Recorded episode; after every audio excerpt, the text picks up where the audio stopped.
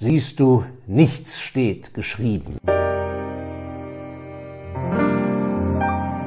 Liebe Investorinnen, liebe Investoren, liebe Freunde des unabhängigen Kapitals und eines selbstbestimmten Lebens, danke für Ihre Zeit.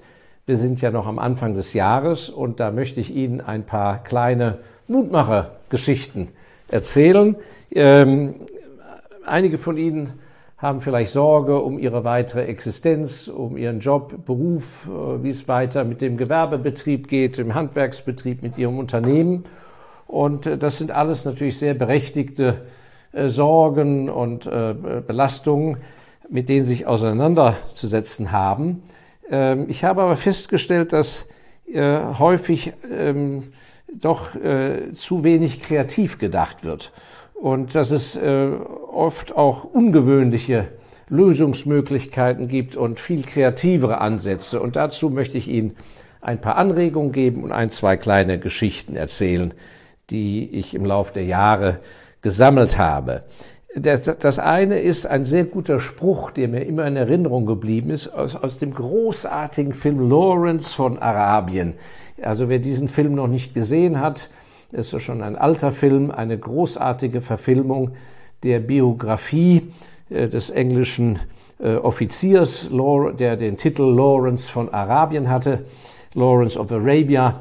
Und in diesem Film, wo er eben mit den Arabern zusammen gegen das türkische Großreich ungeheure äh, Erfolge erzielt, gibt es die eine Passage, wo er, nachdem er das Ungewöhnliche erreicht hat, zu dem einen Scheich sagt, siehst du, nichts steht geschrieben. Nicht? Weil vorher hieß es ja, es steht geschrieben, dass das und das nicht geht und so weiter. Äh, und dieser tiefe Grundsatz, äh, nichts steht geschrieben. Natürlich hat jeder von Ihnen sein Schicksal und ich glaube auch an gewisse Vorbestimmungen, aber das Schicksal bietet einem also eine breite Avenue, eine, eine breite Fahrbahn von ganz links bis ganz rechts, nicht wahr? Und da können Sie auch so am Straßenrand daher stottern und dann wird Ihr Autoreifen einen Platten haben. Sie können aber auch in der Mitte einfach nur so davonsausen, äh, schneller und weiter und fast unbegrenzt den Horizont. Äh, nichts steht geschrieben. Das ist ein ganz wichtiges Motto. Äh, und ähm, ich habe eine, einen guten Freund, der ein sehr erfolgreicher in jeder Hinsicht unternehmerisch gesinnter Mensch war, auch in der Zeit, als er noch Angestellter war und dessen äh, und aus adligen Kreisen stammte und dessen Motto in der Familie war immer, äh, ich muss jetzt sehen, dass ich richtig zusammenkriege, geht nicht, liegt auf dem Friedhof und kann nicht, liegt direkt daneben. Und entsprechend dieses Spruches geht nicht, liegt auf dem Friedhof, kann nicht, liegt direkt daneben. Äh, so nach diesem Motto hat er auch äh, gehandelt und äh, eine seiner Glanzleistungen war, dass er ein sehr großes Anwesen, was sehr verfallen war, für ein Euro erwerben konnte, weil kein Mensch sich mehr an die Renovierung angewagt hat und mit ganz kreativen Mitteln, dem Einsatz von besonders guten Handwerkern, die er aus anderen Ländern importierte, die er ganz anders motivierte und, und, und, hat er daraus große Werthaltigkeit erschaffen können. Ja, und bei, nur dass Sie so ein Beispiel haben, wie, wie so Sachen aussehen können, welche Hindernisse man überwinden kann, habe ich das eine Beispiel der Figur aus dem äh, Film von James Bond, Goldfinger. Das war ja einer, Goldfinger war einer der ganz frühen James Bond Filme und äh, die, die große Figur dort, gespielt durch den fantastischen Schauspieler Gerd Fröbe, äh, ist die Figur des Goldfingers, äh, der also ein Großmagnat im Goldbesitz ist.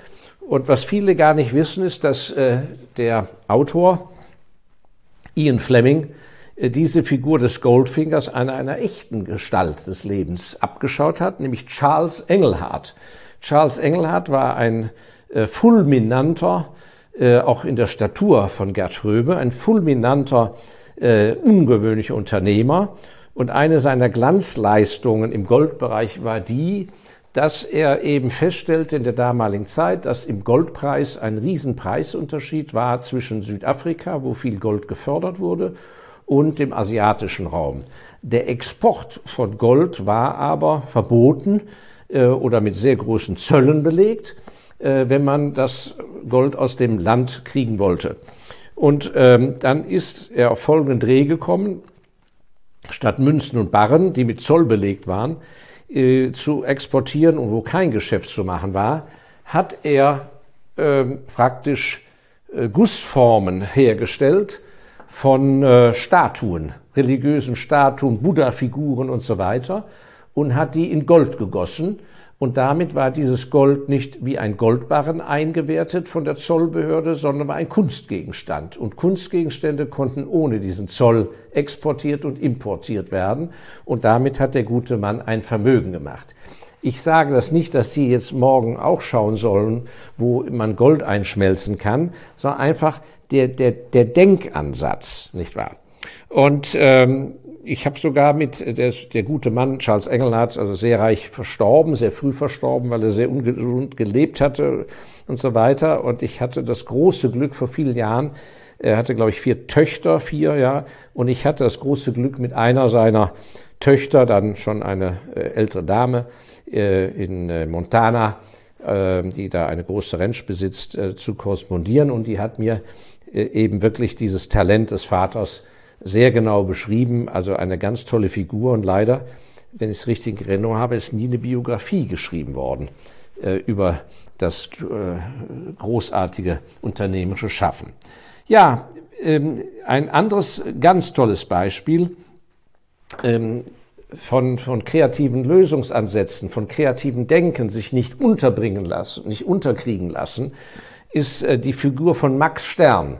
Max Stern äh, stammte aus Weimar, äh, lebte dort vor dem äh, Zweiten Weltkrieg, ähm, hatte Probleme mit seinem Textilgeschäft und kam zum Schluss, dass es besser für ihn ist, wenn er auswandert. Und äh, wie gesagt, das Textilbusiness gab nicht viel her. Und was machte er?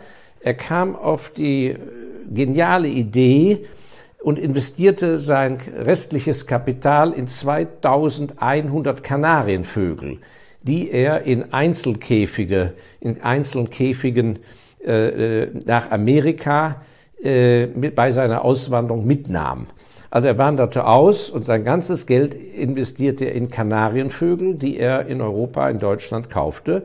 Und in Amerika war das eine Novität und da hat er einzelne Kanarienvögel in kleinen Käfigen äh, jahrelang über Woolworths, die Einzelhandelskette Woolworths verkauft und das war die Basis für ein gigantisches äh, Industrieimperium, was er dort aufgebaut hat, was sich dann nachher drehte, äh, äh, vor allem um Tierernährung und so weiter. Und wie Sie wissen, ist das ja eines der ganz profitablen Geschäfte.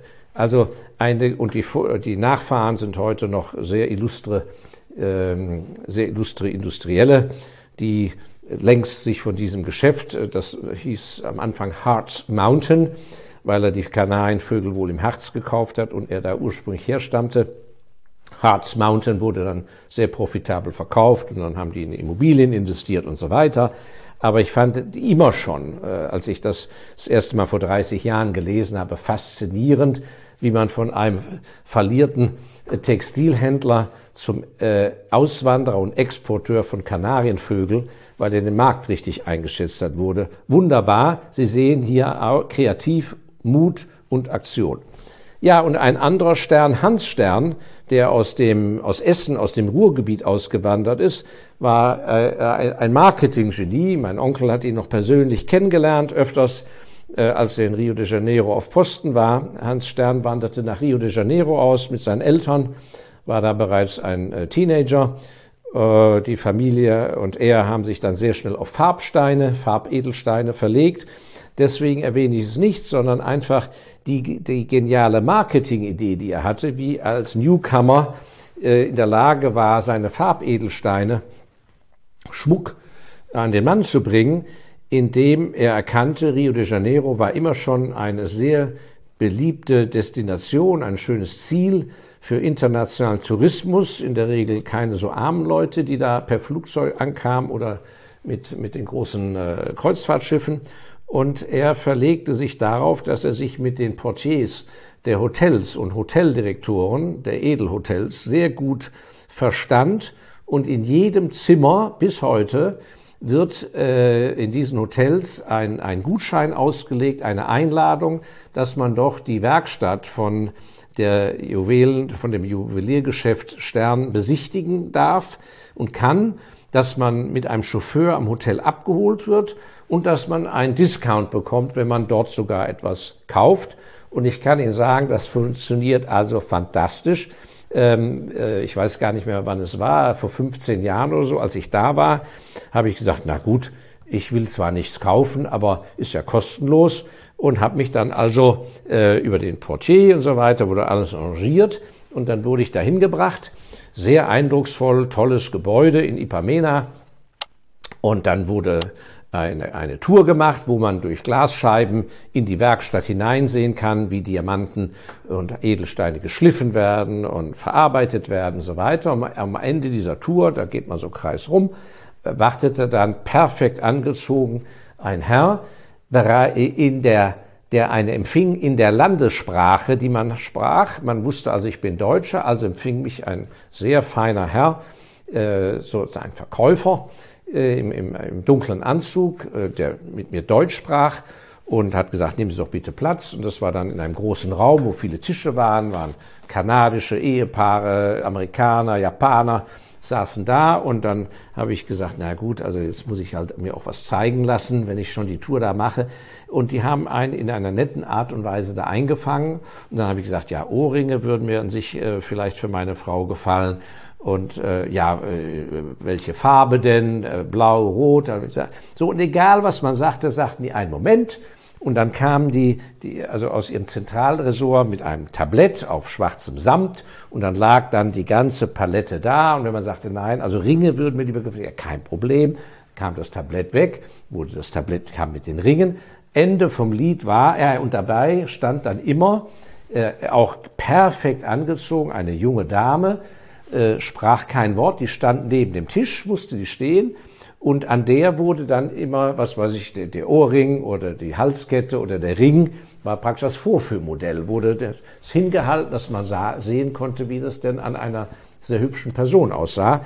Das Ende von Lied war, ich war da hingegangen im festen Vorhaben, keinen Pfennig auszugeben. Und ich glaube, mit 5000 Dollar Ausgabe bin ich rausgekommen und habe natürlich sehr schöne Sachen gekauft und äh, die haben wir auch heute noch äh, zur Freude meiner Frau. Ja, also auch hier äh, ein, ein ganz kreativer Ansatz, wie man ein Publikum ganz anders gewinnen kann, statt mit Zeitungsanzeige, Billboard-Reklame, Fernsehen oder, der, oder einfach im Laden zu stehen, sagen, warum kommt denn keiner? Äh, fand ich das sehr gut. Und ähm, viele ein, ein, ein, ein letztes Beispiel. In letzter Zeit haben, in den letzten zwei Jahren haben mich häufig Leute angesprochen, dass die Immobilien ja so teuer geworden sind. Man könnte ja gar nichts mehr verdienen oder gar nichts mehr kaufen und äh, dadurch könnte man ja keine Mieterträge erzielen. Ja, was ein Quatsch. Ich kenne also schon seit 50 Jahren, kenne ich also Menschen, die überhaupt kein Kapital haben, aber vom Immobiliensektor leben, wie geht das? Die sind von Beruf Untervermieter. Die gehen also je nach Standort, äh, analysieren die äh, die Marktlage, äh, wo ein Engpass ist. Und da habe ich Beispiele, wo eben sehr heruntergekommene Immobilien, wo sich kein normaler Mieter findet, was weiß ich, irgendein ganzes Haus, vier Etagen hoch in einer schlechten Gegend, das will keiner en bloc anmieten. Dann kommt unser professioneller Untervermieter, macht einen Mietvertrag, nicht wahr, mit einer Kaution, das muss man dann schon haben, und vermarktet dann sozusagen, äh, äh, Arbeit, äh, lässt sich im Vertrag festhalten, das Recht zur Untervermietung nach seinem Gusto und ähm, vermietet dann das unter, was weiß ich, an äh, Handwerker, die eben nicht in eine Pension gehen wollen, Leute, die Geld sparen wollen und so weiter und äh, hat da Bunkerbetten reingesetzt und so weiter. Und äh, wie gesagt, da gibt es Menschen, die sich darauf spezialisiert haben und da ein äh, sehr interessantes äh, Einkommen erzielen. Ja, also ein, zwei kleine Beispiele aus verschiedensten Sektoren zu verschiedenen Zeiten. Äh, ist ja nur die Spitze eines Eisberges, wo ich Sie einfach animieren möchte. Falls es in Ihrem angestammten Geschäft und Metier und Tätigkeit einfach harzt und einfach nicht mehr so gut läuft oder die Regulatorik Ihnen die Riegel vorschiebt und, und, und, nicht gleich bitte die Branche verlassen, nicht gleich alles hinwerfen, nicht depressiv werden, sondern mal wirklich überlegen, wie könnten wir äh, das ganz anders gehen, die äh, ganz, ganz anders im Denkansatz. Die Engländer sagen dazu to think out of the box, outside of the box, also mal wirklich raus aus dem standardisierten Denkverhalten. Und ich glaube, das könnte für den einen oder anderen von Ihnen durchaus eine Lösung sein und dass sich da schöne Perspektiven aufzeigen. Ja, ich danke Ihnen sehr für Ihre Geduld. Wie immer bitte ich darum, dass Sie unseren Kanal weiter propagieren. Wenn Sie happy sind mit dem, was Sie hören und sehen, teilen Sie also äh, unseren Kanal mit Freunden äh, und Interessierten oder die es gebrauchen können. Und so sind Sie auch so lieb, äh, aktivieren Sie den Abonnement-Knopf, damit sich der Kreis unserer unabhängigen Denker erweitert. Ich danke Ihnen herzlich. Ihr Markus Elsässer.